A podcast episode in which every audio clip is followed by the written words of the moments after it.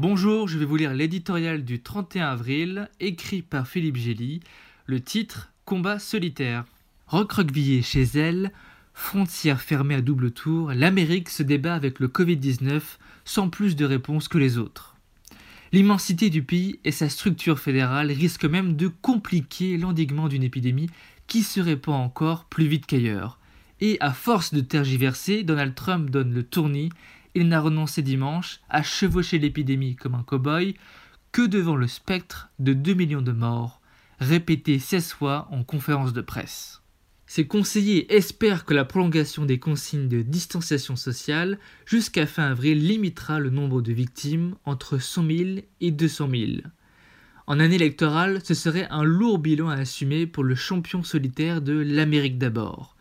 Il faut croire que nous sommes tous égaux devant le coronavirus car la première puissance économique et militaire de la planète n'apparaît pas mieux préparée que le reste du monde. Elle semble même particulièrement vulnérable en raison de son organisation sociale profondément inégalitaire.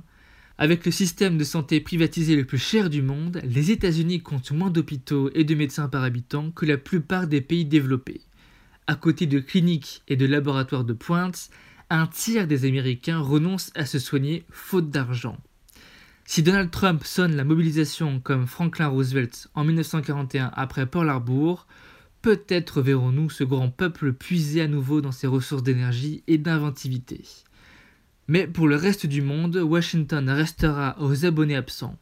Ce que Trump avait commencé en temps de paix, le coronavirus est en train de l'achever en mode guerrier, le repli de l'Amérique sur la scène internationale où elle abandonne son leadership à la Chine, elle-même avide de démontrer la supériorité de son modèle autoritaire.